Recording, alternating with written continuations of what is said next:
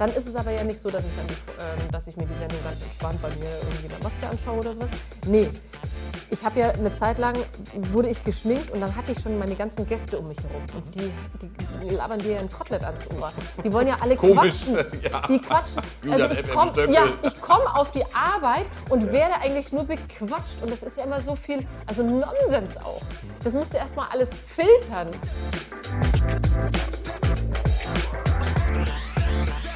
Mein heutiger Gast, ich freue mich sehr, Angie Fingererben in the house. Yay!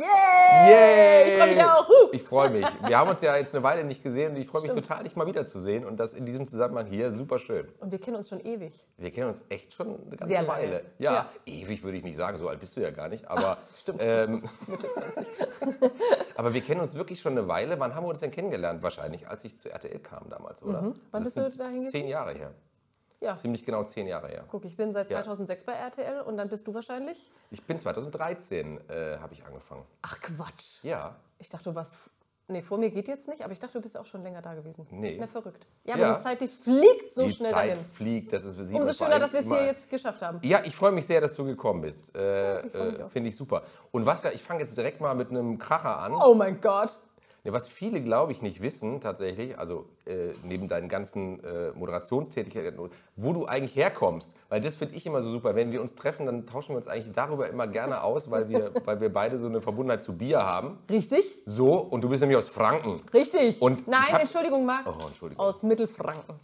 Was ist denn der Unterschied zwischen Franken und Mittelfranken? Naja, es gibt ja Oberfranken, Unterfranken und Mittelfranken. Und Mittelfranken ist halt Mittelfranken. und ist dann Franken schon Blasphemie? fast Nee, nee, also ich bin gerne Fränkin. Ich bin sehr gerne Fränkin, aber ich Ja. sage tatsächlich, ich komme aus Mittelfranken. Und bist du denn auch so, dass du so dieses, ähm, so fränkisch, also dieses, so dieses, ich kann das ja nicht, Ja, aber das es- ist lustig. Also ähm, ich bin jetzt wieder gerade öfter zu Hause, weil wir gerade, mal- oh, ist auch ein schwieriges Thema, ähm, unser Haus ausgeräumt wird, weil mein Papa das Haus verkauft hat, weil er da jetzt nicht mehr alleine wohnen möchte. Und das Lustige ist immer, um jetzt wieder positiv weiterzumachen, Mhm. ähm, ich fange da sehr schnell an zu fränkeln. Also wenn ich Ja. zu Hause bin, dann fränkel ich halt natürlich mit den Nachbarn, mit meiner Tante, mit meinem Onkel Ja. und dann merkt man schon wieder, Onkel. das ist halt alles ein wenig so. Und dann, wenn ich dann meinen Kindern was sage, weil die sind dann auch mit dabei, die verstehen das dann teilweise gar nicht, dann sagen die so, Mama, warum sagst du das so und so? Was meinst du jetzt mit Gell? Was ist denn jetzt Gell? Weil ich halt immer so, ist, ist doch schön, Gell? Man fällt dann so ganz schnell in so, in so einen Dialekt äh, wieder zurück. Ne? Das ist Ja. interessant. Ich finde das immer so lustig, wenn äh, Lothar Matthäus, ähm, wenn der irgendwas moderiert. Ja, ich, äh, ich fühle mich, immer- ich fühl mich so abgeholt. Ja, aber weißt du was, der, ich muss immer so lachen, weil der sagt immer Dorhüter. Ja, der sagt- Dorhüter. Der, der Dorhüter. Da denke ich immer, was ist, was ist der Dorhüter? Was ist denn der Dottenblatten? Was? Der Dottenblatten? Ah, Dottenplatten? Warte mal. Dottenplatten? Das- Der Eine Ah, Torten, Torten, ja. Oh Gott, ich Oder Marmelade Amala. Marmelade Amala. Das ist Wahnsinn. Ich war mal an der Walbala, da war ich mal. Weil, weil, oh ja, Da war ich klettern in der Gegend. genau, da Ähm, ist auch immer so eine schöne Kirmes. Also Ja, Kerber genau. heißt es ja bei uns, aber Marmelade Amala ist ein Marmeladenglas, ein Ma Marmeladenglas. Sag's nochmal fränkisch. Ein Marmelade Amala. Das kann ja kein Mensch. Gut, haben wir das geklärt. Aber das Und- Lustige ist eben auch, wenn ich äh, ein Wochenende zu Hause war und dann wieder nach Köln komme Ja. und dann auf die Arbeit komme, dann fragen mich ganz viele, sag mal, warst du am Wochenende zu Hause? Du redest so anders. Das ist echt lustig. Mhm. Aber ich, ich mag das. Ich finde das eine ganz, ganz schöne, eine ganz schöne Sprache irgendwie. Und äh, Das sagst du jetzt nur so. Ich, nee, gar nicht. Nee, gar nicht. Ich bin ja wirklich, ich war wirklich früher ähm, häufiger mal äh, da in der Gegend äh, um Forchheim und so, die Ja. Ecke, weil das ist, das wissen jetzt, das ist auch wieder so ein Nerd-Zeugs Mhm. irgendwie, weil ich bin ja früher, habe ich wirklich viel geklettert und äh, was viele nicht wissen, ist, es ist das größte Mhm. Fränkische Sport, Schweiz. ja genau, und das ist das größte Sportklettergebiet Europas. Ja, also Sportklettern Ach, heißt ja, ja genau, und das heißt ja, Sportklettern heißt ja, sind ja eher so Einseillängen, also kurze Ja. Touren und äh, davon gibt es halt tonnenweise in der fränkischen Schweiz. Das ist alles Kalk, Mhm. also kompakter, fester Fels. Äh, oft auch im Wald gelegen, also schön schattig. Ja, gerade wenn es im Sommer so heiß ist, kannst du da, das ist ein Traum. Das ist so lustig, du kennst dich voll aus. Wir waren halt einfach immer nur klettern in der fränkischen Schweiz tatsächlich, weil mein Ja. Papa auch total gerne klettert, aber Ja. Mhm. immer, also leider ungesichert, aber immer schön hoch. Ja, seid Ja. ihr da einfach frei Ja. Mhm. äh, unterwegs gewesen, auch in amtlichen Höhen? Nein, also äh, ich habe das ja als Kind gemacht. Also. Die haben dann schon mal aufgepasst, aber mein Papa mit seinen Kumpels war, der war schon immer sehr mutig, sage ich mal. Ja. Aber, Aber du hast doch dann wahrscheinlich auch viele Kletterer gesehen, immer auch so. Ja, ja, in auf jeden Fall. Meine Tochter, die klettert auch ohne Ende. Die macht Ja. jetzt auch einen Kletterkurs, weil die ist auch Das hat sie von mir, glaube ich, die Gene des Kletterns. Äh, nee, die ist richtig gut. Also die hat auch keine Angst, die ist total fokussiert und das, glaube ich, echt mit vier oder fünf hat die da schon so richtig Es gibt wirklich, also, angefangen. wenn du die Kletterführer anguckst, sind- es gibt so zwei, zwei Bände, ja, also Mhm. wirklich Norden und Süden. Es, es gibt unfassbar viele Klettertouren, aber Gott, jetzt. Aber weißt du, was, was, ich, was ich mal gesehen habe? Ich war in der Kletterhalle ähm, und wollte das auch mal so ein bisschen richtig lernen. Ja. Habe ich nie wieder gemacht, weil eine ist jemand Frau... abgestürzt. Ey, aber die hat ihren Daumen verloren. Die ist oben hängen geblieben an irgendeinem, ich weiß nicht, am Karabiner oder sowas. Und auf einmal macht es neben mir plopp und ich sehe diesen Daumen mit einer langen Sehne irgendwie raus. Und ich dachte mir so, ey, Leute, hier liegt der Daumen. Oh, wir müssen den kühlen, wir müssen den kühlen. Äh, es war wirklich Alarm, die Frau hat geschrien. Und äh, dann habe ich mich dann irgendwie informiert und der Daumen, der ist leider nicht mehr angewachsen. Und das hat mir dann so die Laune am Klettern ein bisschen genommen. Ja, das glaube ich. Das, das ist natürlich so ein traumatisches Erlebnis, Oh, dass man denkt, okay, ich brauche meinen Daumen noch. Das Ja, möchte ja. ich auch nicht. Ist aber auch ein ungewöhnlicher. Äh, also War- das habe ich wirklich noch nie gehört tatsächlich. Also, Ich auch nicht, ich habe es nur gesehen. naja, gut, ich will jetzt nicht, ich will jetzt nicht von schlimmerem Feld erzählen. Nee, Ähm, bitte nicht. Wir kommen nochmal auf Franken, weil Ja. mir das interessiert. Also, du bist in Rednitz-Hembach geboren. Mhm. Nee, Aber aufgewachsen. Richtig. Achso, du bist in Nürnberg geboren und ist das in Genau. der Nähe von Nürnberg dann? Ja, das ist so 15 Kilometer südlich von Nürnberg. Ah, ja. Schönes kleines Dorf, ganz behütet, Bauernhof. Das ist doch landschaftlich, ist das einfach ein Traum da, ne? Äh, Bist du da, Super. äh, war das dir denn als Kind dann irgendwann zu, also zu langweilig oder hast du das genossen? Nie, nie. Ich habe tatsächlich auch in der Jugend, habe ich Stadtkinder nicht beneidet. Ich dachte mir immer Mhm. so, oh Gott, ähm, in der Stadt irgendwie aufzuwachsen, da ist Rambazamba, da ist so viel los, so viel Verkehr. Ich kann mir nicht vorstellen, mit der Straßenbahn oder mit der U-Bahn irgendwie zur Schule zu gehen äh, oder zu fahren. Mhm. Ähm, ich bin halt gelaufen und dann, äh, als ich aufs Gymnasium gekommen bin, ich war ja in Rot auf dem Gymnasium, kennt man vielleicht durch den Ironman oder Mhm. jetzt Challenge, wie er heißt. Ähm, da ist man halt dann mit dem Bus gefahren, so mit Mhm. dem Schulbus. Also das war alles sehr, sehr behütet. Und ich wollte, ich habe mich ja nie in der Stadt gesehen. Und du hast auch nicht so in der, sag mal, wenn man so diese, ich weiß nicht, mal so als Sturm- und Drangzeit Mhm. bezeichnet, also wenn man so auch in die Pubertät kommt und dann irgendwie merkt, so jetzt, ich will jetzt, ich brauche jetzt auch mal irgendwie so ein bisschen Input und, und weiß ich nicht, Habe ich bekommen in Nürnberg. Ich hatte eine wilde Nürnberg. Zeit in Nürnberg. eine sehr wilde Zeit. ist ja auch jetzt nicht so eine kleine Stadt, Nö, oder? ist, ist eine halbe Million.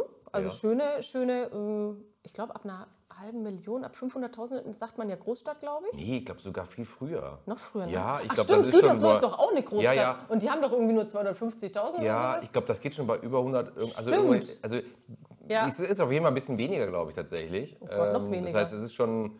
So, Düsseldorf hat auch so eine ähnliche Größe Ja. wie Nürnberg offenbar. So, ist sagen, also so wirklich eine schöne. Größe, eine schöne Altstadt. Ähm, es äh, gibt in der Jugend sehr viel zu entdecken und da habe ich eine wilde Zeit gehabt. Deswegen hat mir das nie gefehlt, dass ich nicht in der Stadt wohne. Also Mhm. ich konnte da hingehen, aber ich habe dann wieder so mein Zuhause gehabt, ein schönes Haus mit Garten und alles so wohl behütet. Das habe ich schon sehr, sehr genossen. Was haben deine Eltern gemacht oder machen sie beruflich? Also, Ja, Rentner jetzt, ne? Ja. Mein Papa kommt aus der PR-Branche. Mhm. Ähm, der hat mir da auch sehr viel mitgegeben, weil er schon immer sehr viel mit Fotografie, Kamera, ähm, wie man sich präsentiert. Der hat viel mit Körpersprache gemacht, hat viele geschult und Mhm. na, alles rund um PR. Das habe ich immer geliebt und ich wollte immer Fotografin auch werden, weil mein Papa, also ich bin quasi mit einer Fotokamera im Gesicht aufgewachsen. Ah, Ja. Wir haben ultra viele Fotoalben, ultra Aber viele ist doch total schön, oder? Filme, VHS-Kassetten, also äh, sehr, sehr, sehr, sehr viel. Aber ist das nicht auch total schön? Weil ich, also ich merke das immer bei meinen Kindern. äh, Ich fotografiere auch echt viel, Ja. so Momente irgendwie. Handy aber. Mit dem Handy, ja, ja, mit dem Handy tatsächlich. Aber die Qualität ist ja inzwischen echt super. Ja. Und, äh, und die Kinder sind auch echt manchmal so genervt. Und ich Ja. denke dann immer, ja, ist okay, wenn ihr jetzt genervt seid und so. Ich nie. Aber, später, weißt du, vielleicht irgendwann werdet ihr vielleicht dann den Wert darin erkennen, dass man, ach guck mal hier, das, Mhm. wir haben jetzt all diese Bilder, wir haben all diese Erinnerungen irgendwie. Deswegen denke ich so, das ist doch, das ist ja total schön. Ich bin da auch total dankbar, Ja. weil es war immer so, wenn mein Papa oder meine Mama irgendwie die Kamera rausgeholt haben, so, wir haben Familienbild, hey! Hast du schon? Also, ah, also es ist Ja. wirklich so die äh, Fingererbenpose. Also mein Mann, der ist halt Ostwestfale, der ist halt null so, ja. Gar nicht so. Ja. Und dann sage ich, mach halt manchmal das Spiel, es ist so schön, Familienfoto zu haben. Und dann macht er manchmal diesen, diese Fingererbenpose. Hey! Weil er denkt, er muss mitmachen irgendwie. Okay. Aber du siehst es natürlich auf jedem Bild. Natürlich, aber ich finde es so lustig einfach. Und meine große Tochter kommt voll nach meinem äh, Ehemann Ja. und die ist dann manchmal auch so, oh, nicht schon wieder ein Foto, immer so, oh. Und meine kleine Tochter, wir immer so, yeah, Foto. Das ist so lustig, weil bei uns witzig. ist das tatsächlich ähnlich, dass meine große Tochter, die ist eher so wie meine Frau und die ist so ein bisschen wie dein Mann, glaube ich. Also Mhm. Ja. so eher so ein bisschen, du kennst sie ja, du, Ja, genau. so ein bisschen ruhiger, so ein bisschen so, äh, ja. Und ich bin auch eher so der. Ja, aber und meine es ist auch kleine. jobbedingt halt, ne? Bitte? Das ist ja auch jobbedingt. Ja, das ist genau. Man sucht sich halt so sein, man sucht sich halt so sein Feld. Ja. Und meine kleine Tochter, die ist halt auch so ein, die ist auch so ein Derwisch, ne? Die turnt und die muss immer Action Ja. haben und so. Und die ist auch eher so die so. Ja. Das ist ganz lustig, dass die Kinder so, sich dann so unterschiedlich entwickeln, aber ganz Total. ähnlich dann irgendwie dem einen oder anderen Elternteil sind. Ja. Das finde ich irgendwie ganz witzig. Mann, jetzt sind wir schon bei den Kindern angekommen. Das, ging, das war mir zu schnell. Du warst doch jetzt bei, weißt du überhaupt, warum Rednezember Rednezember heißt? Das wolltest du doch jetzt fragen. das wollte ich Also, fragen, wieso denn eigentlich? Das sind zwei Flüsse. Das ist die Rednitz Mhm. Und dann, dann so ein ganz kleiner Bach, Hembach, Mhm. fließen ineinander. Und in Rednitzembach gibt es sogar eine Insel, die ist wirklich durch die Hembach und durch die Rednitz ist es eine Insel. Und auf dieser Insel ist die Grundschule von Rednitzembach. Wow. Hört sich das nicht schön an? Das hört sich wirklich Mhm. schön an. Und ist es auch nicht, äh, weil gerade jetzt so, wenn ich jetzt so an Flüsse denke und so, in der letzten Zeit hat man ja immer das Gefühl, die können auch gerne mal ein bisschen äh, über die so. Ufer treten und so. Nee, ganz äh, selten. da gibt es, diese Nee. Gefahr ist da bisher nicht aufgetreten, ne? Gut, Gott sei Dank. Nee, ne? ja. Aber Also liegt das denn auch ein bisschen höher dann auf dieser Insel? Äh, also da kann es dann schon zu Überschwemmungen natürlich kommen, aber äh, der Berg geht dann zu unserem Haus rauf. Also wir sind, Ja. Gott sei Dank. Aber du bist da auf die Grundschule gegangen? ja. Ach, wie ja, schön. klar. Das klingt irgendwie wirklich ein bisschen wie, wie, Vorbei wie bei Hob in Hobbingen. irgendwie. Ja, es ist wirklich, ähm, ich hatte eine ganz, ganz tolle Kindheit. Wirklich. Ja. Toll, Glückwunsch. Ja. Nee, das ist wirklich schön. Und du hast eine Schwester. Ich habe eine große Schwester, zwei Ja. Jahre älter, die Claudia, genau. Ja. Und sag mal in deiner Entwicklung, also du hast, du hast ja eben schon erzählt, du warst immer gerne ne, Fotomotiv, das heißt, du hast dich schon immer auch gerne gezeigt. Äh, war das denn etwas, was du so als Drang auch grundsätzlich so für dich gespürt hast, du sagtest, ach, ich habe irgendwie auch also Lust daran, mich vor Kameras zu bewegen und so. Ist das etwas, was, was du irgendwann so festgestellt hast für dich? Und wenn Also ja, wann? Ich, ich habe mir halt immer gedacht, okay, was will ich eigentlich? Also ich war, ich hatte so eine Zeit lang, da war ich halt echt nicht gut in der Schule und ich habe mir echt gedacht, was willst du eigentlich später mal machen? Mhm. Ich hatte keinen Bock mehr auf Schule und habe mich als Fotografin beworben. Ich habe viele, viele Bewerbungen rausgehauen. Ich habe auch ein Praktikum gemacht. Aber in welcher Klasse war das? Also? Mm, Das war neunte. Mhm. Neunte, neunte, zehnte. Also da hätte ich halt meine mittlere Reife dann gehabt. Ach, du hast echt mit dem Gedanken gespielt, auch die Schule abzubrechen zugunsten Ich hätte es gemacht. Nicht nur mit dem Gedanken gespielt, ich hätte es gemacht, wenn ich eine Zusage bekommen hätte. Ah, okay. Aber Gott sei Dank hat mich keiner genommen. Ja. Verstehe ich gar nicht, warum auch immer. Aber ich habe auch ein Praktikum gemacht Ja. und alle Fotografen, also da waren auch äh, Fotografinnen, und die haben gesagt, mach den Job nicht. Der ist wirklich Mhm. nicht gut bezahlt und du brauchst einfach was, was total Eigenes, um da hervorzustechen. Und ich habe halt einfach nur Spaß an der Fotografie gehabt. Mhm. Ja. Mhm. Ich wollte das auch richtig lernen, weil mein Papa früher auch selbst entwickelt hat und so. Und ich fand das immer mega spannend. Mm, Ich bin So richtig noch so in der Dunkelkammer und so Mhm, mit. Hat er selber gemacht. Und ich bin froh, ehrlich gesagt, dass ich nicht genommen worden bin, weil ich hätte nach der 10. Klasse die Schule geschmissen. Ja. Und dann wäre ich jetzt nicht hier, Marc. Dann wärst du nicht hier. Das wäre das wär, das wär sehr traurig, um ehrlich zu sein. Eben. Ja, und wie Ja. ging es denn dann weiter? Das heißt, also, du hast dann zähneknirschend gesagt, okay, dann Ja. mache ich halt die Schule. Ja, ich habe dann irgendwie mein Abi geschafft mit einer Ehrenrunde auch. Ich habe mich Mhm. Einfach verwählt von diesen äh, äh, Abi-Fächern und Leistungskursen heißt. Verfehlt. Ja. Hast du Nerven verloren und gesagt, ich mache jetzt. Ey, ich habe halt Französisch LK genommen und ich kann halt kein Französisch. Ich habe mich mein Leben lang durchgespickt. Ich konnte, ich war ja professionelle Spickerin. Ich habe die geilsten Spickzettel gehabt. Ich habe mir Ja? während meiner Abi-Prüfung habe ich mir komplett die Oberschenkel mit, ich habe dann Deutsch LK gehabt, mit den Epochen vollgeschrieben.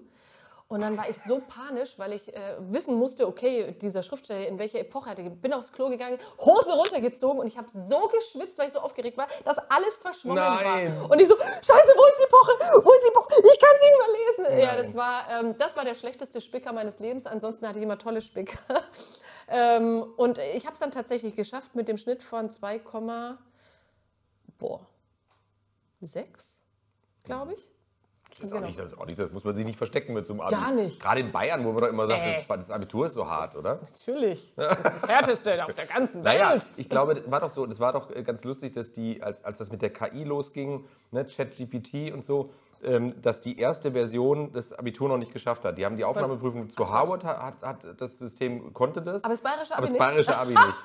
Guck mal einer an. Ja? Yes. Ja, ja. Ähm, ja, und dann stand ich da mit Abi und habe eine Ausbildung zur Werbekauffrau gemacht, weil ich halt, ähm, weil mein Papa ja aus der Werbebranche Ja. kommt, PR, Werbe, Werbung, wollte ich machen, habe ich auch gemacht, die Ausbildung. Aber heißt auch, du bist eher immer so jemand, der so anfassen will. Also du dieses, das, ich bin total der praktische Mensch. Ja. Ich bin kein theoretischer Mensch. Mhm. Ähm, Lernen war nicht so meins, hinsetzen, Bücher lesen, sowas. Studieren. Ja, habe ich ja danach dann tatsächlich noch gemacht. Mhm. Also ich weiß auch nicht, was mich da geritten hat, aber ich bin froh, ähm, weil ich habe während der Ausbildung gemerkt, nee, ich kann nicht von 9 bis 18 Uhr irgendwo äh, wo sitzen am Telefon und irgendwelchen Kunden in den Arsch kriegen. Das kann ich irgendwie. Nee, da war ich noch zu jung Mhm. und zu wild vielleicht. Ich wollte noch was von der Welt sehen. Und genau das hat damals mein Chef auch gesagt. Er hat gemeint, Angie, du bist echt super. Mhm. Wir mögen dich hier alle. Du machst tolle Arbeit. Du bist mega kreativ, aber wir haben das Gefühl, du musst was von der Welt sehen. Und da hatten die total recht. Und weißt du, wo ich dann hingegangen bin? Nach Mittweida. Nach Sachsen. Die Welt sehen. Die Welt sehen. Natürlich. Ja. Und da habe ich dann studiert. Und was hast du studiert? Medienwirtschaft. Ja, auf der FH, schön praktisch. Das war so eine bayerische FH. Das war super äh, toll, habe ich über einen Kollegen, meine Schwester, die ist ja beim Radio.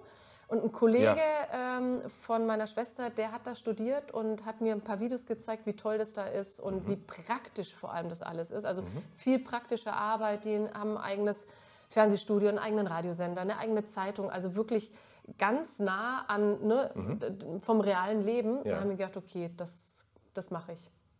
Und wurde auch genommen mit Aufnahmeprüfung und eben welche Vorkenntnisse du schon hast. Und mit meiner Ausbildung konnte ich tatsächlich punkten und dann bin ich da gelandet. Und da war deine Schwester schon beim Radio? Ah ja. Mhm. Ja. Und war die für dich dann auch so ein bisschen so ein Vorbild irgendwie? Ähm, ich wollte nie zum Radio gehen, ich wollte tatsächlich immer zum Fernsehen gehen. Mhm. Aber ich fand es immer spannend. Die hat in Ansbach angefangen bei R8 oder wie es hieß. Mhm. Dann äh, Antenne Bayern, dann ist sie zum NDR gegangen, Enjoy. Zum NDR. Ja, die so, ist dann nach okay, Hamburg auch also, gegangen. aha, aha. Genau. Ähm, und äh, sie hat auch gesagt, diese Radiobranche ist ja auch so eine kleine. Da dachte ich mir so, oh, ich gehe in die Fernsehbranche. Das ist sicherlich eine ganz große Branche. Letztendlich, du weißt, das ist es eine ganz kleine Branche. Ist auch. auch irgendwie so ein Dorf äh, Ja, ein bisschen. total. Ja, das stimmt. Ja, und ähm, das fand ich immer total spannend alles. Mhm. Ähm, ich wusste aber, dass ich zum Fernsehen gehen will. Ja.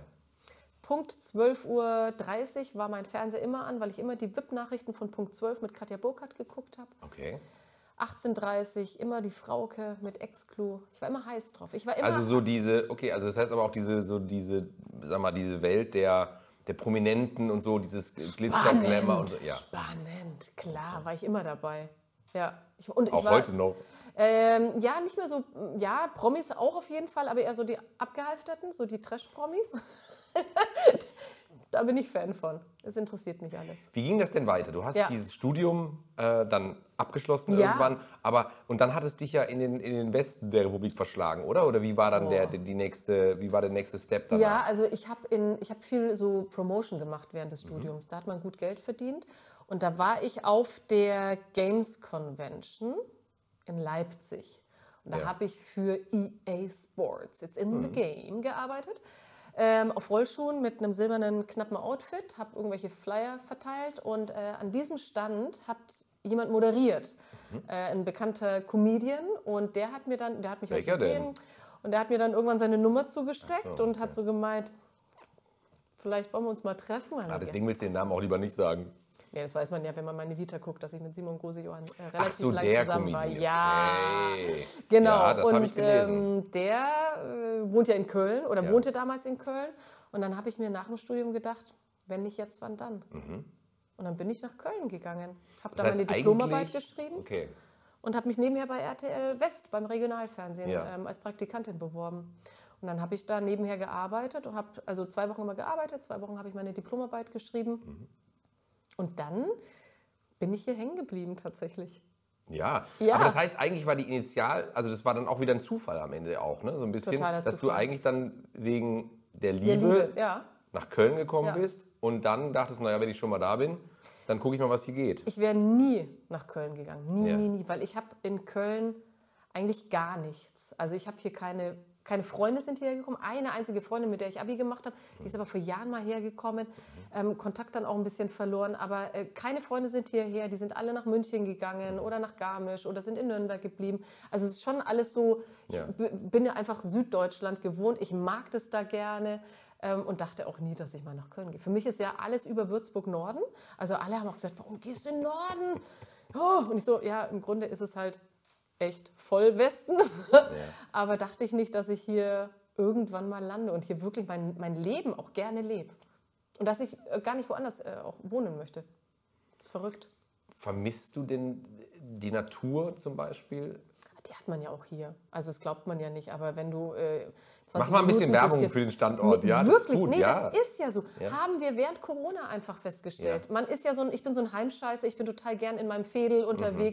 Aber äh, während Corona, wir sind jeden Tag woanders in einen anderen Wald gefahren und wir so, oh Gott, ist das schön hier. Mhm. Hier ist ja auch Natur. Hier sind ja auch irgendwie, na gut, Berge ist jetzt ein bisschen übertrieben, aber es ist Eifel ist wirklich echt schön. schön. Eifel ist schön, Sauerland ist schön und es ist ja alles echt nicht so weit äh, entfernt. Deswegen, man Das hat hier ja auch ist nah, alles. Mhm. das finde ich immer so ein Pluspunkt. Ne? Ich meine, gut, es sind drei Stunden, aber Ey, was immerhin, sind drei Stunden? Also man ist am Meer. eben. Also es ist wirklich toll. Deswegen, ähm, ich vermisse so ein bisschen das fränkische Essen. Ich finde, also, oder auch so eine Mhm. Schäuferle. Mhm. gute, äh, Schäuferle, eine Breze. Also das können sie halt nicht. Mhm. Ähm, da stehe ich nicht so drauf, so auf so ein Käseschnitzel, aber auch richtiges Bier halt. Also schon Ja. allein richtige Gläser. Da fängt es ja an. Die Gläser ist hier lächerlich. Lächerlich. Das heißt, du bist auch nicht so, also Kölsch ist auch nicht so dein Bier. Doch, trinke ich, aber halt Ja. dann viel, weil es für mich wie so ein kleines Schnapsglas ist, übertriebenermaßen. Ja, Es so eine kleine Einheit eher. Genau, es ist ja. Mhm. halt irgendwie schnell weg, wenn man Durst hat. Und ähm, ja, aber gut, wenn ich zu Hause bin, habe ich es ja dann wieder. Hast du denn so ein, hast du so ein fränkisches, ich mag ja auch Bier ganz gerne, wie du weißt. Äh, magst du denn, gibt es irgend so ein, so ein fränkisches Bier, was du besonders gerne magst? Mm. Viele. Also mein Papa, der probiert ja immer gerne viele unterschiedliche Bierarten aus und der stellt uns dann auch immer so einen Kasten zusammen, weil mein Mann auch Cool. total auf fränkisches Bier steht und dann nehmen wir echt immer so ganz viele unterschiedliche mit. Ja. Äh, Spalter ist so ein typisches Bier, was man bei uns trinkt. Das kommt aus Spalt, Mhm. deswegen heißt es Spalter. Sagen auch viele Schädelspalter. Ist ein gutes Bier. Ich war mal in Ebermannstadt. Kenne ich nicht. Ähm, auch ein, klar, so ein kleines Örtchen, aber auch ganz schön. Mhm. Und da gibt es so ein, so ein Hotel, das Schwadenhotel oder so weiter. Mhm. Und die brauen auch selber Bier. Schwadenbräu. Ganz viele Ja, brauen selber Bier. und das ist, und dann, dann habe ich auch gedacht, wo kann man das denn noch kaufen? Sollte ja nur hier. Das gibt es nur hier. Und Aber da das kann- ist das Sympathische. das finde ich wirklich, Ja. wirklich irre. Ne? Da machen die so ein kleines Label und so weiter. Und Ja. es ist aber in so einem ganz kleinen regionalen Raum gibt es das nur. Und das fand ich ganz toll. Oder was ich, was ich irgendwann mal in, in Hamburg absurderweise ge- getrunken habe, war äh, Maßbräu. Kennst du das aus Bamberg? Bamberg ist die beste Bierstadt überhaupt. Wirklich. Auf die Keller, das ist so toll. Äh, nee, aber das Bier kenne ich nicht. Nee? Nee. Ja, das kann ich dir empfehlen.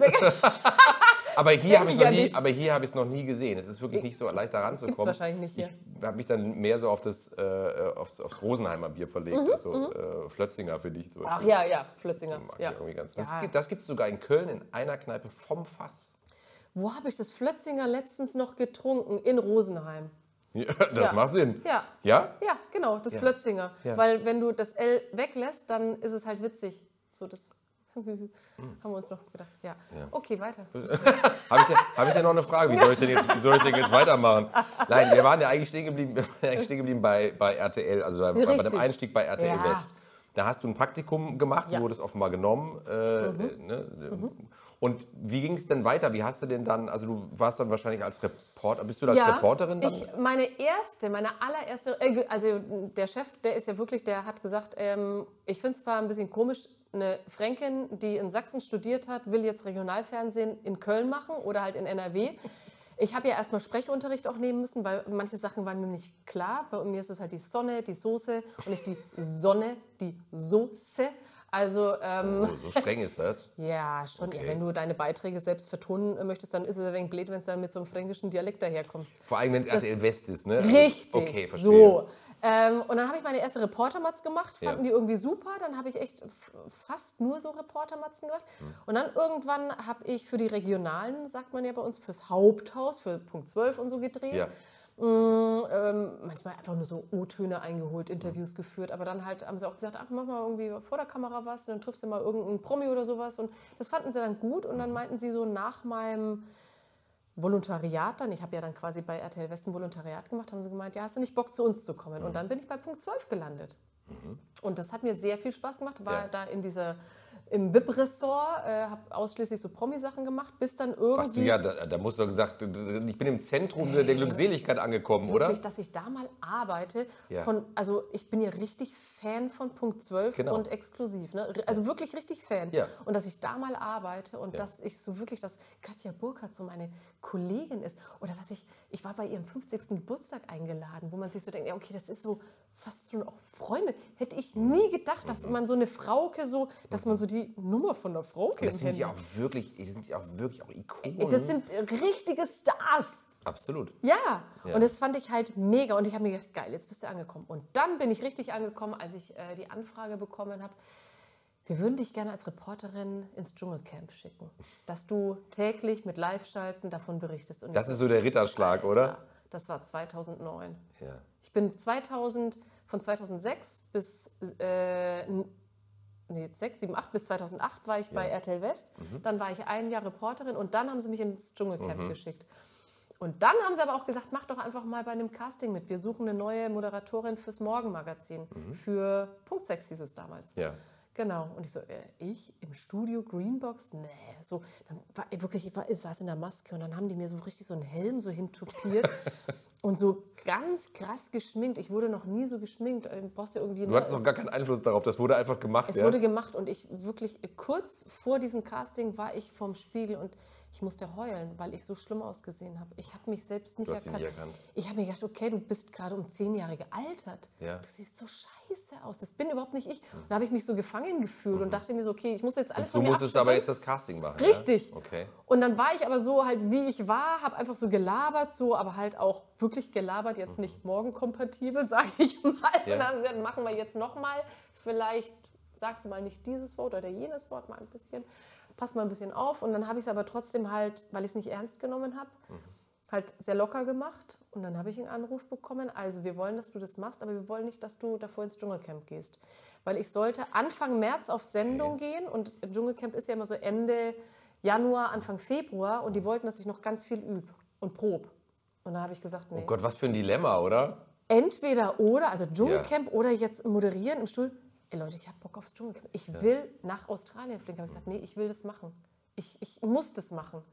Und dann haben sie ein Auge zugedrückt und haben gesagt, ja komm, dann mach beides. Und ich so, yes. Wow, okay, da hat's ja, das war natürlich der Jackpot, ne? Ja, Aber da bist du auch echt ein Risiko eingegangen, ne? Ja. Weil ich meine, der, Dschungel ist, das sind natürlich zwei sehr intensive Wochen. Yep, ne? also du weißt das. Nur, ja, ich weiß es, genau.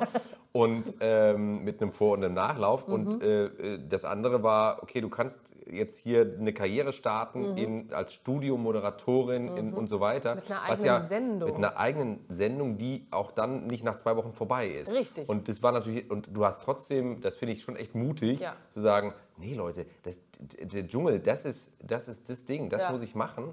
Also zwei Wochen versus you never know wie lange, Ja. das finde ich schon äh, spannend, dass du Aber das ich bin riskiert einfach hast. mega, mega Dschungelfan. Und dieses Ja. Dschungelcamp ist, ähm, ich wollte immer mal wissen, wie das vor Ort aussieht. Ja. Und da ist echt so ein Traum äh, in Erfüllung gegangen. Und dann war ich insgesamt fünf oder sechs Mal war ich in Australien. Mhm. Und auf wirklich jedes Mal was aufs Neue ist es halt nicht langweilig geworden. Das ist ein Format, das wird halt nicht langweilig. Und ich bin ja froh, dass ich das so oft machen durfte, weil dadurch habe ich ja dann auch die Stunde danach bekommen. Also die Ja, Sendung ja, dann, ja. diese Live-Sendung nach, Ja, nach dem Dschungelcamp. Ja, Und das ja. ist äh, mein größter Spaß. Ja, das merkt man halt eben auch. Ich glaube, das ist halt auch total wichtig, diese Identifikation. Es ist nicht für dich etwas Neutrales, was du halt moderierst, Nee. sondern du lebst und liebst es Ja. halt auch total. Und ich darf da auch viel. Ja, ja. Und das darf man ja jetzt Da wollte ich so, eh ne? noch mal gleich was, also da wollte ich eh noch mal was fragen. Aber eine Sache nur noch am Rande, weil ich glaube, das Versace wird abgerissen oder ne, das, nur, dass du es weißt. Also das, ähm, ich glaube, das Äh, wird, nee, das darf nicht mehr Versace oder das heißen. wird, das wird umgebaut, ne? Genau, also den Na die Ja. haben jetzt den Namen verloren Ja.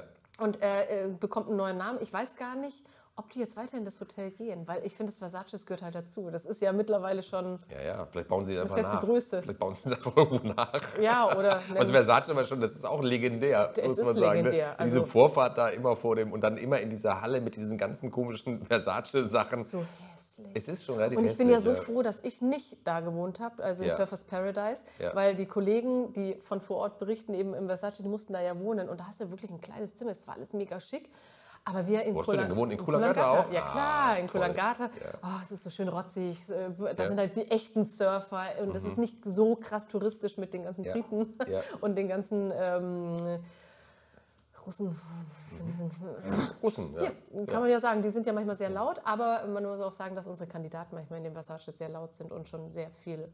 Ja, das ist ja das Schöne sagen. am Dschungel eigentlich. Das ist, inzwischen gibt es ja eigentlich so, das ist ja wie so ein Paralleluniversum. Also, weißt du, früher war ja der, der Fokus immer sehr klar auf dem, auf dem Dschungelcamp. Mhm. Ne? Und inzwischen habe ich das Gefühl, das sind so zwei Streams eigentlich, die so parallel Total. laufen. Du hast wirklich so die Show im Camp. Ja, und die, die eigentliche Dschungelshow. Und dann hast du aber eigentlich auch die Show im Versace. Also Mhm. Das hatten wir uns ja wirklich schon mal überlegt, da nochmal eine Show aus dem Versace zu machen, Ja. weil die ganzen Begleitpersonen, die sind Weil- ja so irre teilweise auch und da geht es ja so ab. Mhm. Hätte sich jetzt letztes Jahr oder dieses Jahr hätte es sich gelohnt. wegen Iris Klein Ja, und dem. absolut. Äh, ne, Iris, äh, also Iris Iris, Klein, aber. Ja, Iris ja Klein und nicht, aber Völkel, genau, ja. Yvonne Völkel. Ja. Mhm. Oh Gott. Ja, das stimmt. Das war wirklich, das war wie so, eine, wie so ein Vor Paralleluniversum. allem, wir haben ja noch auch gefacetimed äh, mit Peter. Da Ja. Mhm. war ja Iris bei uns im Studio und da haben wir mit ihm noch gefacetimed. Also äh, total absurd alles. Ich habe die ja auch vom Flughafen abgeholt und habe die natürlich dann auch beobachtet und habe mit denen gesprochen und das ist so eine Abs jeder soll das machen, was er machen möchte, ne? Aber wenn natürlich die Kameras auf eingerichtet sind und dann fummelt man aneinander rum und äh, knutscht dann womöglich auch noch rum und nee, da lief nichts. Okay, wieder lief nichts. Äh, ist halt schon äh, es ist spannend, aber die haben viel geliefert. Ich finde es super. Ich verfolge das nach wie vor immer noch gerne. Ähm, also, jetzt, aber jetzt gehen wir noch mal kurz Ja. zurück. Also, du hast, diese, du, du hast dann die Chance gehabt, in den Dschungel zu gehen. Ja. Du hast wahnsinnig viel ähm, dann eben auch im Studio moderiert. Du hast es ja eben gesagt, äh, Punkt 6 und Mhm. so weiter. Äh, wie ist es, wenn man das macht? Und du hast das ja eine ganze Weile auch gemacht, äh, dieses Frühstücksfernsehen. 13 Also, Jahre. So, das ist doch, äh, ich, ich stelle mir das irgendwie auch körperlich extrem belastend vor, wenn man so außerhalb dieses Biorhythmus irgendwie arbeitet. Also du hast es eher eben in diesem kurzen Vorgespräch mal gesagt, dass du, wenn du jetzt regulär um 6 Uhr auf Sendung gehst, dann bist du um, dann geht der Wecker um 2 Uhr, 40. 2 Uhr 40, also einfach mitten in der Nacht. Ja. Das ist ja, das verändert ja wirklich alles, ne? Und den ganzen, deinen ganzen Tagesablauf. Das heißt, wann gehst du denn dann ins Bett? Mit den Kids? Acht. Um acht, so ungefähr. Also früher, als ich noch keine Kinder hatte, ähm, da habe ich ja total krass eigentlich eine Woche moderiert. Die andere Woche war ich dann wieder äh, ganz normal Reporterin bei Punkt 12, bei den VIPs. Aber, ne? Das heißt, der Rhythmus hat sich auch noch immer wieder umgestellt, Das habe oder? ich sehr lang gemacht, wo ich mir auch gedacht habe, äh, es ist eigentlich krass, dass ich das so durchziehe über eine sehr, sehr lange Zeit. Ja. Dann äh, habe ich meine erste Tochter bekommen, bin aber auch wirklich bis kurz vor knapp habe ich am Morgen noch moderiert. Das geht alles. Also ich habe auf meine Gesundheit natürlich geachtet, aber da bekommst du ja Sondergenehmigungen und der Arzt äh, checkt das auch. Und wenn er gesagt hätte, das nee geht nicht, hätte ich es jetzt auch nicht gemacht. Ja. Aber ich habe halt sehr, sehr viel Spaß an der Arbeit. Ne? Und deswegen gehe ich halt auch gern zur Arbeit. Und auch nur weil ich jetzt schwanger bin, kann ich ja trotzdem arbeiten. Da bin ich auch froh, dass RTL das äh, unterstützt hat, dass ich das machen durfte. Ja. Bin auch relativ schnell wieder, jetzt nicht aus Angst, den Job zu verlieren, weil es ist ja auch ganz oft, dass Frauen dann denken, oh Gott, jetzt bist du weg vom Fenster, wirst schnell ersetzt. Das Gefühl hatte ich nie und das hat mir RTL auch nie gegeben. Ähm, aber als ich dann mein Kind nicht mehr gestillt habe, dachte ich mir so, okay, aber das Kind hat ja auch einen Vater, ich kann auch morgens arbeiten gehen. Das hat alles super geklappt und auch beim zweiten Kind haben wir das so gemacht. Ich muss aber schon sagen, je älter man wird, desto schwerer wird es, diesen Rhythmus wirklich zu verkraften. Ich werde sehr schnell dünnhäutig, ich werde sehr schnell agro. Wirklich die kleinsten Kleinigkeiten sind voll anstrengend für mich, weil ich komme halt nach Hause, leg mich hin, fall in Tiefschlaf, fa- äh, schlaf so drei, vier Stunden. Dann äh, kommt die eine Tochter von der Schule, die andere muss ich dann vom Kindergarten abholen. Wenn Jens dann, mein Mann, auch arbeiten muss, dann, äh, klar, und er arbeitet ja auch, ne? ähm, dann bist du mit den zwei Kindern, dann ist es womöglich noch total heiß, dann haben die Verabredungen, dann sind noch zwei andere Kinder irgendwie da zu Besuch, dann ich habe Hunger, ich habe Durst, da ist irgendwas, dann dreckig, dann schaust du dich ins Spiegel und denkst dir so, oh Gott, wie sehe ich überhaupt aus? Also da kommt echt viel zusammen, wo Ja. man sich denkt, ich schaffe das irgendwie, glaube ich, nicht mehr. Und das tut mir jetzt auch gesundheitlich, hatte ich nie das Gefühl, dass ich da wirklich hm, irgendwie ansatzweise ne, äh, ein Problem mit habe. Aber nachdem wir dann die Änderungen bei RTL hatten mit neuem Studio, neuer Name und neues Team, hat man mir die Entscheidung irgendwie genommen und es wurde mir gesagt, alle alten Moderatoren sind raus. Das war ein Riesenschlag für mich, weil das war mein Zuhause, meine Sendung, die ich über alles geliebt habe und immer noch liebe. War das schon schwierig für mich. Letztendlich habe ich das Gute drin gesehen, weil ich hätte von allein nie gesagt, ich höre auf, das Morgenmagazin zu machen. Ja. Ähm, und ich bin jetzt dankbar, weil ich ja nach wie vor ein Teil davon bin. Ich Ja. springe total gerne ein. Ich bin viel als Reporterin unterwegs oder setze mich unter, mit unterschiedlichen Themen auseinander. Das macht mir unheimlich viel Spaß. Bin weiterhin im Studio, aber muss nicht so früh aufstehen und habe nicht natürlich über drei Stunden diesen Druck. Ähm, und deswegen bin ich, sagt mein Mann auch, ich bin eine entspanntere Person. Sagt mein Mann auch. sagt das ist, mein Mann auch. okay. Win-win. Ja, nee, Ja. es ist wirklich gut und äh, meine Situation ist gerade echt, ich kann sie mir gerade nicht besser vorstellen. Und du bist ja wirklich, du hast es ja eben gesagt, du bist ja wirklich ein so Reality, äh, nicht Nerd, aber du Doch. bist, du bist wirklich richtig Fan auch von diesen Ja. Formaten, die von denen ja auch nun RTL und speziell RTL Plus äh, Ja. einige im Programm hat. Und da moderierst du auch nach wie vor Shows, ist es so? Ich weiß es gar nicht genau. Äh, um. Ähm, Oder Schwiegertochter gesucht, ja, Schwiegertochter gesucht, okay. kommt nächstes Jahr im März. Ja, Ähm, das würde ich aber gar nicht so krass unter Trash machen, weil ich finde, das ist ja, also es ist schon natürlich Trash, aber mir war es ganz wichtig, dass wir keine Leute verarschen und keine, so, wo man sich so denkt, oh, die sind ja wirklich grenzwertig und den Ruf hatte ja das Format tatsächlich vor, vor einigen Jahren schon durchaus Total. mal. Ne? Und ich habe es mir dann auch nicht mehr angucken können, weil ich hatte Mitleid mit den Menschen und es war wirklich so, es werden, ähm, behindert darf man ja eigentlich gar nicht sagen, so, ne, aber schon so beschränkte Menschen Ja. vorgeführt Ja. Mhm. und dass man die auslacht. Und das ist das immer, das war mir immer das Wichtigste, ich lache keine Menschen aus Mhm. und ich will die auch nicht blöd dastehen lassen. Und das war mir wichtig, ähm, dass wir das eben nicht machen. Machen wir auch nicht. Wir Ja. lassen die so, wie sie sind. Das sind alles herzliche Menschen. Das sind Menschen, die ich gerne in den Arm nehme.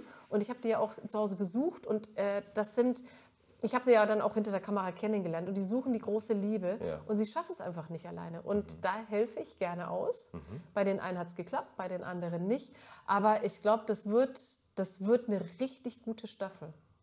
Nächste Woche vertone ich die, da freue ich mich total, weil ich habe noch nichts gesehen, noch gar nichts. Ich höre mir nur aus der Unterhaltung, das ist richtig gut geworden, wir freuen uns alle voll drauf, Cool. das wird was. Cool. Und ich hoffe halt auch, dass es was wird, also ich drücke wirklich alle Daumen, Ja. weil, Drücke ich mit. Ja, danke schön, danke. Das ist einfach ein liebes Format, wo man Ja. aber einfach auch echt viel lachen kann und sich einfach amüsieren kann. Weil die sind einfach schräg liebenswert.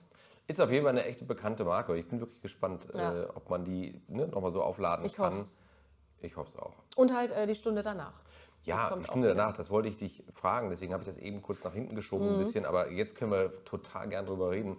Ähm, weil du das auch sagtest mit den Freiheiten. Ja. Das ist ja etwas, was man dieser, dieser Show, die eben nach dem Dschungel läuft, Mhm. total anmerkt. Ihr habt ja eigentlich Narrenfreiheit, oder? Das ist ja, also es ist zumindest, hatte man zuweilen das Gefühl, wenn man es geschaut hat, das ist so ein bisschen so eine, so eine Anarchie, die da herrscht, dass man, dass man eigentlich wenn man zehn Minuten vorher noch irgendwie eine gute Idee hat, pass auf, wir, wir, werfen, wir werfen irgendeinen Sitzsack ins Bild oder währenddessen, dann machen wir das einfach.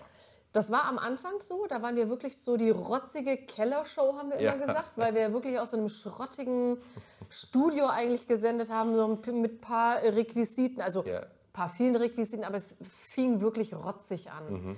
Ähm, auf RTL Plus lief das damals, also Ja. heißt jetzt RTL Up, ähm, was keiner so richtig auf dem Schirm auch hatte. Und Mhm. wir haben da einfach echt einen Kindergeburtstag draus gemacht. Und es war lustig. Wir waren frech, hört sich immer so schön an. Hui. Frech, Ja. Kess.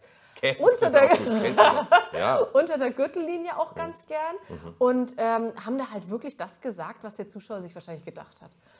Dann hatten wir tatsächlich richtig gute Quote bei RTL Plus. ja.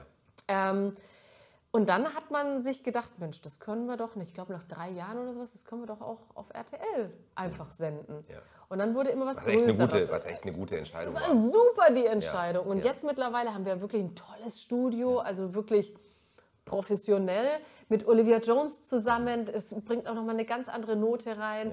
Ähm, ich halte mich tatsächlich mit dem Lästern ein bisschen zurück, weil wir einfach, also mit Olivia, die kann sich einfach Sachen Mhm. erlauben. Ich als Moderatorin bleibe dann tatsächlich mehr neutral. Ähm, ich habe tolle Gäste. Es ist aber jetzt schon mehr, wenn man bei RTL läuft, ähm, sagt der was, der was und macht es doch mal so und das dürft ihr jetzt nicht mehr machen. Also es sind jetzt schon mehr Einschränkungen, Mhm. Ja. was aber total egal ist, weil letztendlich machen wir sowieso das, worauf wir Bock haben. Und ähm, ne, die Quote, die läuft einfach und das ist, Das ist es polarisiert total. Ja, also man merkt einfach, dass die, dass die Lust bei den Leuten zu Hause echt groß ist, Mhm. das Thema irgendwie zu verlängern. Also nicht die Show alleine reicht gar nicht. Man will einfach noch mehr äh, Dschungel irgendwie Ja. haben und ihr macht es natürlich auch echt super. Also es macht Danke. dann einfach auch Spaß, dann dran zu bleiben. Und ich finde immer, ich finde das immer so für diese Reality-Stars auch toll, die mal im Dschungel waren, weil für die haben Ja. die eigentlich, die haben jedes Jahr, haben die eigentlich im Terminkalender, wissen die schon, ja, wenn der Dschungel läuft, dann bin ich irgendwie regelmäßig Mhm. in Köln und sitze da im Studio und darf über diese Show reden. Nach wie vor. Manche schreiben mich auch an und sagen, möchtest du nicht mich mal einladen? Ja. Mhm. Ähm, ich hätte noch Zeit. Äh, Habt ihr noch einen Slot, wo ich mir denke, ey, das ist so, so schön.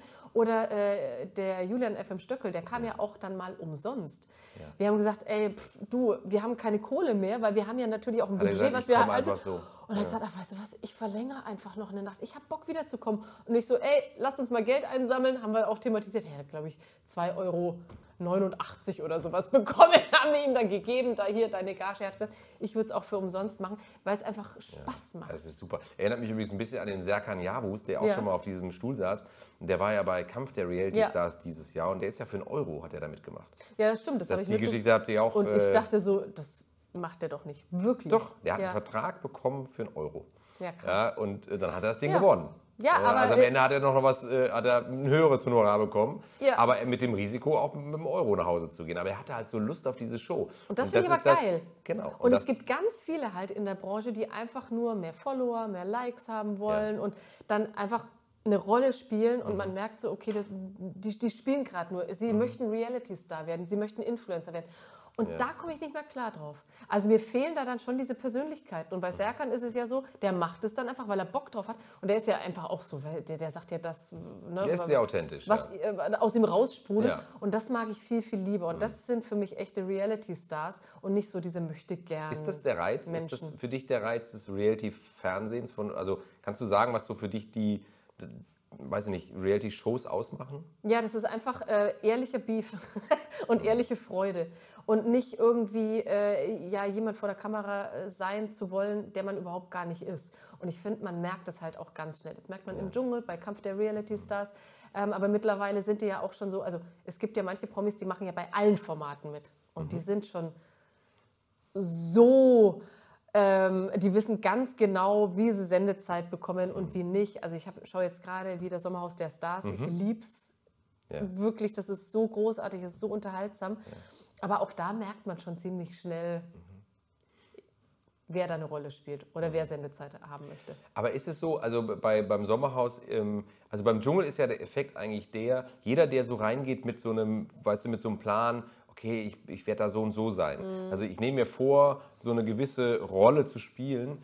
Das funktioniert ja, wenn man nicht besonders früh rausfliegt aus dem Format, funktioniert es ja in der Regel nicht, weil das so intensiv ist und weißt du, dann, dann ist man so, man hat irgendwie Hunger, man hat, es ist heiß. Hitze, Schlafmangel. Äh, Schlafmangel, äh, dann diese Prüfung, das ist ja auch alles anstrengend und dann brechen ja eigentlich diese Fassaden irgendwie weg, ne? Und Ja. dann sind die Leute halt wirklich so, wie sie sind und im Idealfall, wenn sie Glück haben, sind sie sympathisch Ja. und wenn sie Pech haben, eben nicht, ja? Und Ja. dann rasten sie irgendwie aus und äh, haben dann am Ende wenig gewonnen und, und die Strategie ist nicht aufgegangen. Und ich dachte immer, dass das beim Sommerhaus vielleicht auch so ein bisschen so ist, weil diese durch diese Paar, also man bringt die Paare ja speziell Mhm. In, in Situationen, wo man eigentlich immer auf dem Prüfstand steht, als Beziehung auch. Ne? Und dann oft bricht da ja auch was auseinander. Also, Mhm. Das ist eine andere Dynamik als Ja. Dschungel auf Ja, jeden ja. Fall, weil da geht es ja nicht nur um das Miteinander, dass die quasi eingesperrt sind. Die sind ja auch nicht richtig eingesperrt, aber es sind einfach zu viele Menschen auf einem kleinen Raum und es ist ja sehr schrabbelig da. Ich finde ja diesen Bauernhof auch super. Ähm, davor war es ja in Portugal, Mhm, Portugal, ja. und ich finde diese Hütte viel geiler, Ja. weil die ist noch aus der Not geboren und jetzt ist, es, Total. äh, jetzt ist es eigentlich ein, ein Pluspunkt. Ne? Ja, und das ist ja ähm, nicht nur das Miteinander unter Promis, sondern eben auch, du guckst in Beziehungen rein. Ja. Ähm, da bröckelt es Genau. in der ersten Folge bröckelt schon so sehr, wo ich dachte, okay, die machen jetzt Schluss.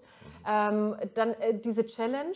Ähm, Geldgewinne natürlich, du willst in Challenges gut sein, dann ist es aber auch dieses Rauswählen. Das hat ja ganz viel mit der Psyche zu tun. Oh Gott, ich wurde dreimal gewählt, die mögen mich nicht, was ist hier los? Du, das sind so viele unterschiedliche Ebenen, die hast du im Dschungel anders. Ja. Ähm, ich finde beides großartig, mhm. beides tolle Formate und ähm, ich schaue es einfach unheimlich gerne. Ja, aber ja. das ist doch super. Aber ich glaube, das muss man sich irgendwie auch erhalten, diese Leidenschaft, ja. weil die überträgt sich halt schon. Also ich finde das immer bei dir extrem spürbar in der Stunde danach, weil du halt wirklich, du saugst das ja wirklich auf. Und es ist ja nicht nur so, dass ich zum Arbeiten hingehe, dass ich, zack, ich mache die Sendung und gehe dann wieder nach Hause. Ja. Das fängt ja schon an, du kommst auf die Arbeit wir bekommen immer so ein ganz langes Protokoll, das kennst du ja auch, wo dann immer so steht, ne, Tagesreport, was über den Tag irgendwie passiert ist, ja. was in der Sendung passiert, da kann man sich schon so ein bisschen darauf vorbereiten, wo es eben einen Knall gibt. Dann ist es aber ja nicht so, dass ich dann die, ähm, dass ich mir die Sendung ganz entspannt bei mir irgendwie in der Maske anschaue oder sowas. Nee, ich habe ja eine Zeit lang, wurde ich geschminkt und dann hatte ich schon meine ganzen Gäste um mich herum. Mhm. Und die, die, die, labern dir ein Kotelett ans Ohr. Die wollen ja alle Komisch. quatschen. Ja. Die quatschen. Julian also FM komm. Ja, ich komme auf die Arbeit und ja. werde eigentlich nur bequatscht. Und das ist ja immer so viel, also Nonsens auch. Mhm. Das musst du erstmal alles filtern, mhm. musst ja mitmachen. Ja. Dann sitzt du im Studio und schaust dir die Folge, also es dauert ja manchmal zweieinhalb Stunden, schaust du dir die Folge mit deinen Gästen an. Ja. Da wird die ganze Zeit geredet. Dann fängt die Sendung an. Dann hast du natürlich äh, jemanden auf dem Ohr aus der Regie, äh, dein Chef, ähm, die ganzen Leute reden. Also es wird von 7 Uhr ab der Regiekonferenz mhm. äh, bis, manchmal geht die Sendung bis 1, halb 2, nur geredet. Mhm. Das ist nur Input. Input, Input, Input. Und dann kommst du nach Hause und sollst dann schlafen. Dann, meistens bin ich so halb drei dann zu Hause mache ich noch ein bisschen Handy, gucke so ein bisschen und dann so, okay, jetzt sollst du schlafen. Wie soll das funktionieren? Geht du eigentlich halt gleich Frühstücksverse machen können. 2.40 Uhr aufstehen, 2.30 Uhr zu Hause sein, kurzen Powernap und weiter. Du, das überlege ich mir. ja, ich, biete, ich, ich, ich, biete mich mal an. Mal an. Dann kann, kann, ich mich, glaube ich, nach zwei Wochen einäschen. Ja, die Zombie-Wochen bei RTL. Ja, das ist sehr viel Input, aber es ist einfach so viel zum Lachen. Also es ist selten, ganz selten, dass ich damit mit schlechter Laune irgendwie mhm. rausgehe. Also eigentlich gar nicht. Nee. Äh, gibt es irgendwas, was du hast es, also eigentlich hast du es schon beschrieben, aber gibt es irgendwas Spezielles, wo du sagst, da, deswegen liebe ich diesen Beruf so sehr? Ja, weil er ja total, du weißt ja nie, was passiert. Ich liebe live, du weißt einfach nicht, was passiert und das macht es ja irgendwie aus. Ähm, ich mag es mit Menschen zu tun zu haben. Äh, du weißt nicht, was aus denen irgendwie rauskommt. Du weißt nicht, was aus mir rauskommt. Es ist äh, jeden Tag spannend, weil es ist halt kein Beruf. Du gehst hin und machst immer das Gleiche. Klar, klar, natürlich. Man macht eine Sendung. Es ist immer irgendwo das Gleiche, aber es passiert dir inhaltlich immer was anderes. Und du kannst es nie planen. Und ich liebe halt nach wie vor live. Gibt es da irgendeine Herausforderung, die dir noch fehlt in deiner Bucketlist, dass du sagst, oh, das würde ich gerne mal, so ähnlich wie das beim Dschungel war, dass du sagst, boah, das, das, das muss ich machen? Wenn du es dir aussuchen dürftest. Boah, wenn ich es mir aussuchen dürfte, äh, äh, ich finde ja Ninja Warrior auch so geil, da habe ich aber auch schon dreimal mitgemacht und das, nach wie vor ist es immer so ein Kick irgendwie. Das ist Adrenalin pur. Ich habe beim Turmspringen mitgemacht, dachte ich auch nie. Das ist auch so ein Adrenalin-Kick. Ähm, lass mich mal überlegen, boah, wenn ich es mir jetzt aussuchen dürfte, vielleicht, ja, Let's Dance mhm. Mitmachen. Aber mhm. da habe ich auch Respekt vor, weil es sehr zeitintensiv ist. Ja. Ähm, du willst natürlich nicht als Erste rausfliegen, das ist ein Riesendruck und ich weiß halt, dass ich es wahrscheinlich nicht gewinnen würde, weil es ist immer jemand dabei, der das super macht, aber wer weiß, vielleicht wird es auch super machen. Ähm, das wäre nochmal was, da hätte ich glaube ich Bock. Ja. Also ich hatte auch schon Gäste hier, die das auch, die da auch waren und mhm. so. Und äh, also René Casselli zum Beispiel, der das dann auch gewonnen hat und ja. so. Und ich glaube auch, dass das eine sehr besondere Show ist, ja. äh, wo man irgendwie auch eine Entwicklung macht, die man eigentlich vorher schlecht selber absehen kann. Das ist so eine also, Reise. Du ja, weißt nicht, wohin die Reise, Reise geht. Entweder kackst du total ab ja. Und ich habe zweimal, ähm, habe ich das so als Reporterin ausprobiert und habe vor der Live-Show, vor mhm. der Jury tanzen dürfen. Einmal mit Bernd Fuchs zusammen, was eine Vollkatastrophe war, aber weil es ich verkackt habe. Ja. Und dann einmal mit einem Profitänzer und da habe ich dann bessere Bewertungen bekommen. Aber allein diese Stimme, Angela Finger äh, mit, mit einem, der Rumba. Äh, ja, mit einem Cha-Cha-Cha. Let's dance. Boah, dann geht die Musik an, alle schauen. Das, ich meine, das war ja das normale Publikum da auch. Ich habe halt Black Outs. Ich habe alles vergessen. Und dann da irgendwie das zu überspielen, das ist so schwierig. Du, schaust einfach nur scheiße dann dabei aus. Und dann, wenn dann diese Bewertung kommt von so einem Lambi, den ich ja auch echt gut so kenne, und ich weiß ja, dass er ist halt der Böse. Aber er hat mir dann sogar ein paar Komplimente mal gemacht, Gott sei Dank, das Kleid ist schön. Wurde, ist auch, aber, er ist auch, aber er ist auch milder geworden. Ja, genau. Er ist ja, genau. Wie war der Tanz? Ja, das. Kleid ist ja, schön. genau, das Kleid, oh, so wirklich toll. Hat es nicht mal Jenny Elvers auch angehabt? Nee, Cora Schumacher oder sowas hat ich sehr Das hat er gesagt. Ist ja wirklich sehr nett. Aber es stimmt auch. Ja, von Jenny Elvers war das. Da habe ich so ein blaues Kleid mal getragen. Okay. ähm, äh, und da habe ich schon gemerkt, wow, das ist echt eine Herausforderung. Das ist eine krasse Challenge. Auf jeden Fall. Aber ich würde sie vielleicht annehmen. Bin gespannt. Ja, bin ich auch. gespannt. Äh, äh, Du wirst wahrscheinlich eines Tages wirst du die Schuhe anziehen. Ich bin sicher. Es wird Ich weiß es passieren. nicht. Diese Show wird einfach, die wird es einfach ewig geben. Ich glaube, Ich das ist wirklich, das ist wirklich so ein Dauerbrenner. Ich Ja. bin davon überzeugt, Ja. ehrlich gesagt. Das ist etwas, was die Leute in, diesem linearen Medium, es ist ja rar geworden, was die Leute noch mögen, aber das gehört definitiv dazu, würde Mhm. Vor ich allem für sagen. Jung und Alt. Also meine Ja. Kinder, die sagen auch, die wissen freitags, oh, dürfen wir letztens noch ein bisschen gucken. Es ist einfach eine Liebesshow. Und es äh, ist ja eigentlich selten, wo nicht irgendwie sich gestritten wird, Mhm. wo irgendwie ähm, strange Personen, wo ich denke, okay, die sind jetzt nicht so Und kinderkompatibel. wo du wirklich, genau, und wo du wirklich auch mehrere Generationen noch einsammeln Richtig, kannst. Ne? Also ja. ich glaube, da gehört sicherlich Ninja dazu. Ja. Äh, in dem Kontext. Lieben sie Ähm, auch, da, meine Genau, Kids. Mhm. und dann, dann bei so Sachen wie bei so Lego-Show und so, dann merkst du halt schon, ja, das ist schon auch ne, sehr viele Kinder. ähm, und Mhm. ein bisschen die Älteren verliert man dann vielleicht ein Stück weit. Also das merkt man dann so ein bisschen in der Reichweite. Naja, jetzt wird es wieder theoretisch. Ja. Aber bei äh, letztens muss ich noch Ja. sagen, äh, das Schöne ist, da geht es halt jetzt nicht drum, äh, der ist der bekannteste oder der beliebteste, der gewinnt. Nee, da geht es wirklich ums Können. Und das finde ich halt geil.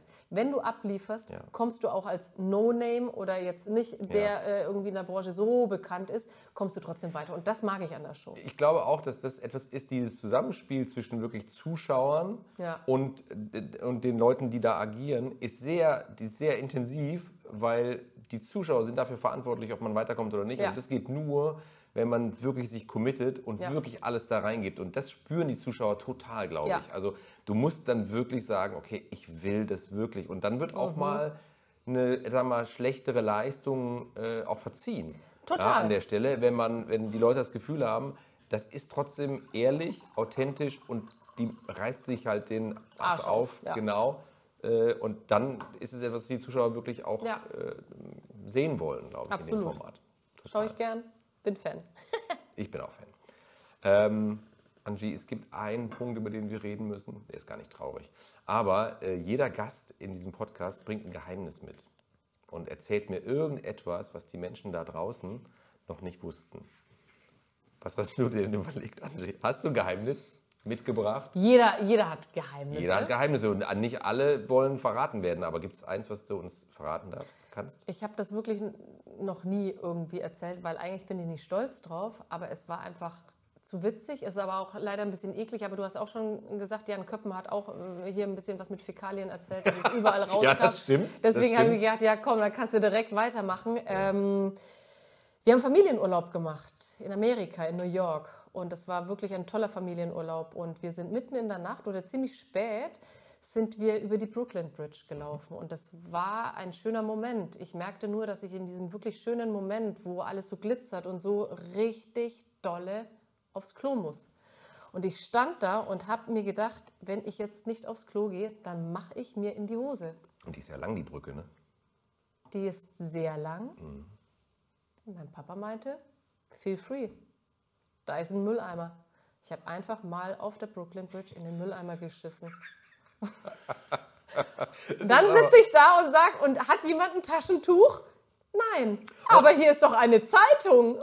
Die New York Times wahrscheinlich auch Ich noch. sag's dir. ehrlich? Diesen Moment vergesse ich nie. Ja. Ich sitze auf diesem wirklich ganz normalen Papierkorb. Meine Schwester, meine Mama vor mir, mein Papa guckt, dass keiner kommt. Aber natürlich sind Menschen gekommen. Da laufen Menschen und ich sitze da und dachte mir, das ist das Erbärmlichste, was ich jemals in meinem Leben Wie alt warst du da?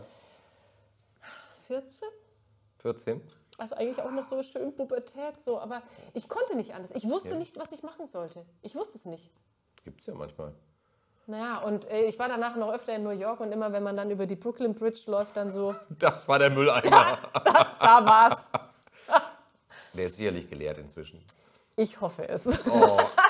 Aber was für ein, aber irgendwie auch ein lustiges Geheimnis. Ja, ne? und immer wenn Also, ich die an die, also wenn ich äh, die Brooklyn Bridge nur irgendwo sehe, denke ich, denk ich einfach immer nur an immer daran dieses denken. Ereignis, ja. Ich denke nur an den verschissenen Papierkorb.